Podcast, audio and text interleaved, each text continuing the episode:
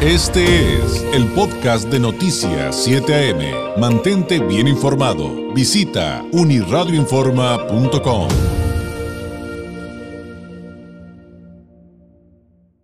Llegó el momento de ir a la participación de Francisco Ruiz, politólogo, doctor en Derecho Electoral, integrante del Instituto Nacional de Administración Pública, catedrático, autor de la columna Leer entre líneas, que también usted puede consultar en uniradioinforma.com y ya nos platicarás, Francisco, también ya en otras partes del país. Enhorabuena por ello. Y eh, pues usted encuentra a Francisco Ruiz en redes sociales como FRuizMX. Francisco, ¿cómo estás? Muy buenos días. Muy buenos días, pues muy contento, eh, un poco de frío, pero la verdad muy contento. Este, eh, como bien mencionas, ya nos hacen el, honor de, publicar en otras partes del país, pero por supuesto eh, Tijuana en lo particular siempre va a ser una prioridad, es de donde estoy, es donde están mis amigos y pues por supuesto que Uniradio es uno de los consentidos. Muchas gracias Francisco. Oye, pues lo prometido es deuda y, y pues bueno, Tú, tú, nos das todos los detalles de, de, tu entrega del día de hoy. Gracias por su visita. Gracias por su visita. Sí, eh, pues mira, decidí eh, ponerle este título porque eh, regularmente cuando llegamos a un lugar y nos retiramos, nos, nos, nos, dan la bienvenida por un lado del cartel y por el otro lado nos dicen gracias por su visita, eh, por haber estado en ese lugar, ¿no? Eh, la cumbre de los líderes de América del Norte, Canadá, Estados Unidos y México, orden ya sea ortográfico o este geográfico, pues eh, da mucho de qué hablar, hay mucha tela de donde cortar. Eh, sin embargo, hay que, pues ahora sí que leer entre líneas, no ver los pequeños detalles y sin duda alguna una eh, una sola columna no es suficiente para poder analizar lo que ocurrió. Tal vez en un breve tiempo para muchos, sin embargo, en poco tiempo suceden muchas cosas, ¿no? Por lo que el próximo martes habremos de tener la segunda y última parte relacionada con la cumbre de los líderes de América del Norte. Muy bien. Eh, sobre todo analizando lo que son las repercusiones más allá de lo político, las repercusiones eh, migratorias, eh, comerciales, de seguridad, por supuesto. Y en esta entrega no tuve oportunidad de referirme a Canadá, ya lo haré en la próxima entrega. Sin embargo, bueno, pues el presidente estuvo muy contento la semana pasada, se le vio bastante sonriente. Eh, número uno, bueno, pues porque eh, veíamos cómo le cumplieron el capricho de aterrizar en su, eh, entre comillas, titánica obra, el Aeropuerto Internacional Felipe Ángeles en Santa Lucía. ahí vimos aterrizar a el Air Force One, el avión que traslada oficialmente al presidente de Estados Unidos. Eh, nos tocó eh, observar, si, lo hacemos con detenimiento y revisamos los videos eh, en el tiempo que transcurre, pues al presidente de México le tocó estar de pie esperando a su homólogo estadounidense varios minutos. Eh, y pues, sin duda alguna el presidente número 46 de Estados Unidos llegó imponiéndose desde una sonrisa, la estatura, eh, llegar eh, con ese, esa, estatura que lo caracteriza y eh, haciendo gala de lo que le enseñó a hacer la oficina oval, demostrar el poder y el poder se demuestra no solo con decisiones políticas o con discursos, sino con el lenguaje al que la mayor parte eh, de, las ocasiones no le prestamos atención.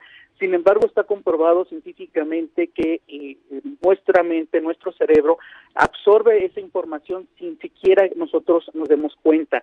Eh, estoy hablando del lenguaje corporal o lenguaje no verbal y el presidente de Estados Unidos, todos los presidentes de Estados Unidos han recibido eh, instrucciones muy precisas para demostrar en las fotografías, en los videos, eh, en las reuniones, un eh, poderío, una, una fuerza frente a los demás, un liderazgo frente a los demás, particularmente cuando ellos son visita y no cuando son anfitriones. Y esto lo mostró precisamente Biden cuando llega y en cuanto pisa suelo mexicano le da la mano al presidente de México, la mano derecha y con la mano izquierda la coloca sobre el antebrazo del presidente López Obrador. Ahí estaba diciéndole el que manda soy yo. Eso, insisto, no lo digo yo, lo dicen los expertos. Y bueno, pues el presidente López Obrador no le quedó otra más que seguir sonriendo. Eh, el, presidente Biden continuó eh, saludando al canciller Ebrard, al embajador de eh, Estados Unidos en México y a toda la comitiva. El único que se quedó rezagado, el único que se quedó sin entender absolutamente nada y se limitó a sonreír porque estaba muy contento de que eh, el presidente Biden aterrizara en Santa Lucía fue Andrés Manuel López Obrador. El único que no dominaba el inglés fue precisamente Andrés Manuel López Obrador. Eso sí, él continuó sonriendo, su trofeo, el, el AIFA, eh, pues eh, no solo se engalanó con la presencia de Biden, sino también de Trudeau, eh, esto me referiré la, próxima semana, pero bueno, López Obrador se quedó corto. realmente no se puede saber de qué hablaron en la bestia en el transcurso del aeropuerto internacional Felipe Ángeles hasta Polanco, donde se hospedó el presidente Biden. Eh, lo que sí podemos notar es que evidentemente al presidente López Obrador no se le dan las matemáticas. ¿Por qué? Bueno, porque él aseguraba que el traslado hacia este aeropuerto era mucho menor al que quedó demostrado. ¿Por qué? Bueno, porque hicieron eh, más de media hora con calles cerradas a una velocidad bastante considerable y evidentemente no todos los habitantes ni los visitantes que van a eh, el Valle de México pues van a disponer de estas de, estos privilegios y por tanto no podemos considerar que un viaje hacia el aeropuerto Felipe Ángeles es de 20 a 30 minutos. Eso es totalmente absurdo, además de que no se dispone ni de la infraestructura, ni el transporte, ni absolutamente nada. Eh, el presidente Biden continuó eh, al día siguiente cuando he recibido en eh, Palacio Nacional por el presidente López Obrador. Seguramente a alguien le dijo el presidente López Obrador eh, este secreto del lenguaje corporal, porque al momento de la fotografía oficial vemos cómo empiezan a manotear los dos. Se dan la mano, Biden inmediatamente coloca perdón, el presidente López Obrador inmediatamente coloca su mano izquierda sobre eh, la del presidente Biden. Este responde con eh, un espaldarazo, le da una palmada en la espalda y López Obrador termina abrazando a Biden en, eh, si vemos con detenimiento la imagen, en una situación bastante incómoda para los dos.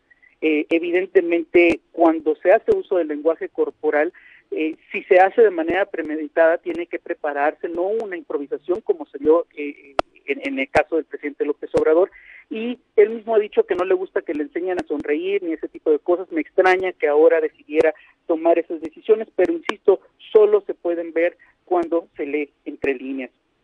La oficina oval, insisto, es mucho, muy estricta en este, en, este sentido.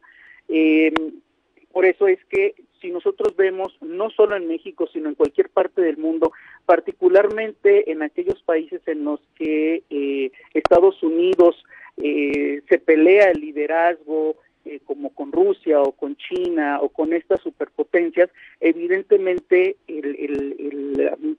la imposición de, del jefe de Estado debe de ser mayor. ¿Por qué? Porque no se trata de algo personal, sino de la representación que llevan, que es su país, y eso es lo que quieren demostrar. Eso es realmente lo importante. No se trata de Joe Biden o de Andrés Manuel López Obrador, sino de la eh, imagen que se está eh, representando a nivel internacional. Eh, en consecuencia, bueno, pues el presidente Biden, el hombre más poderoso del mundo libre, pues la verdad es que fue bastante bastante breve su participación al momento de la reunión bilateral que fue pública. Eh, esta reunión duró 13 minutos exactamente, de los cuales el presidente López Obrador utilizó 9 y 15 segundos, si no me falla la memoria, para dar su largo mensaje. Eh, de estos 13 eh, minutos, el presidente Biden únicamente habló durante 3 minutos y 17 segundos. Fue muy puntual, eh, al grado de que llegó a ser cortante, se limitó a leer el discurso que llevaba preparado. En eh, sus facciones se notó que no le gustó el mensaje del presidente López Obrador, no le convenció. Si esto fue en público, no me imagino qué ocurrió bajo la mesa y qué ocurrió en las reuniones eh, ya privadas. sutilmente, Biden reclamó el descontrol del tráfico de drogas, la mala regulación migratoria que se está teniendo en México a, obviamente, los ojos de Estados Unidos. Y finalmente se relajó, se echó hacia atrás, utilizó el lápiz que tenía en las manos y empezó a juguetear con él. Eh, lo hizo todo de una manera muy rápida. Con este lápiz apuntó, eh, y recordemos que esta es una señal de hostilidad hacia, hacia el presidente López Obrador cuando le contestó que Estados Unidos brinda más asistencia al exterior que cualquier otro país y cerró diciendo gracias por recibirnos, espero nuestra conversación a manera más de advertencia que de, de, camaradería, ¿no? ¿Qué pasó eh, para que el presidente Biden eh, tomara esta decisión o esta actitud? Bueno, el presidente López Obrador en su larga intervención eh, le pidió que, eh, cito al presidente López Obrador brevemente, es el momento de terminar con ese olvido, ese abandono, ese desdén hacia América Latina y a el Caribe, opuesto a la política de la buena vecindad. Eh, no conforme con ello, López Obrador remata citando a Simón Bolívar, que es el personaje histórico que más estrechamente está relacionado con figuras políticas como Hugo Chávez y, y Nicolás Maduro. Es decir, esta, esta lectura que se da entre líneas nos deja claro que tanto el presidente López Obrador estaba consciente de lo que estaba haciendo como Biden. Y en lugar de tratarse de una eh, reunión, de una visita que nos permitiera abrir más puertas, parece ser que nos las está cerrando. Eh, cierro precisamente con este esta frase, eh, mi columna, ¿no? Solo faltó que el anfitrión le respondiera al presidente Biden, vuelva pronto. ¿Qué tal, Francisco? Pues este, ya nos platicarás qué viene con, lo que analizaste más de, la perspectiva de, Justin Trudeau, pero sí, este, digo, ya hablando de la conferencia de prensa en específico, pues este asunto de que eh, López Obrador hablara por 28 minutos eh, durante el, momento en que le tocó responder una pregunta de, un periodista, de una, de una periodista, eh, y y al final no respondiera a lo que le preguntaron y, convirtiera en aquello en una mañanera y ver la expresión de los em, de los otros mandatarios, pues la verdad es que también fue un momento, pues no positivo, pero sí simbólico, ¿no? Bastante tenso, eh, me atrevería a decir. Cuando se trata, sobre todo cuando eres anfitrión, lo que eh, más tratas es de no tener protagonismo, sino de, digo, y todos yo creo que lo haremos en nuestras casas, ¿no? Hacer sentir más cómodo posible a nuestros visitantes. Y eh, en este caso, bueno, fue un momento de tensión, fue un momento incómodo. El protagonismo excesivo del presidente, como siempre, salió a relucir. Y eh, algo muy importante, el presidente yo creo que más que eh, gustarle escucharse a sí mismo, le gusta distraer a la gente precisamente para no dar la información que debe de proporcionar, que tanto le incomoda y que tampoco.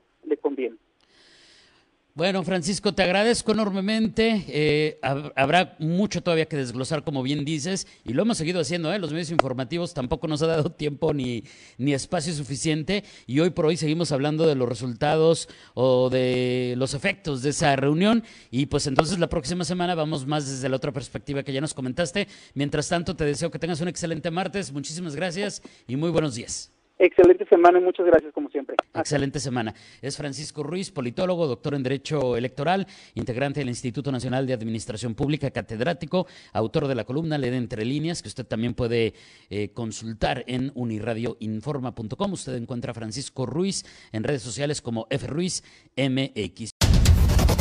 Este fue el podcast de Noticias 7am. Mantente bien informado. Visita uniradioinforma.com.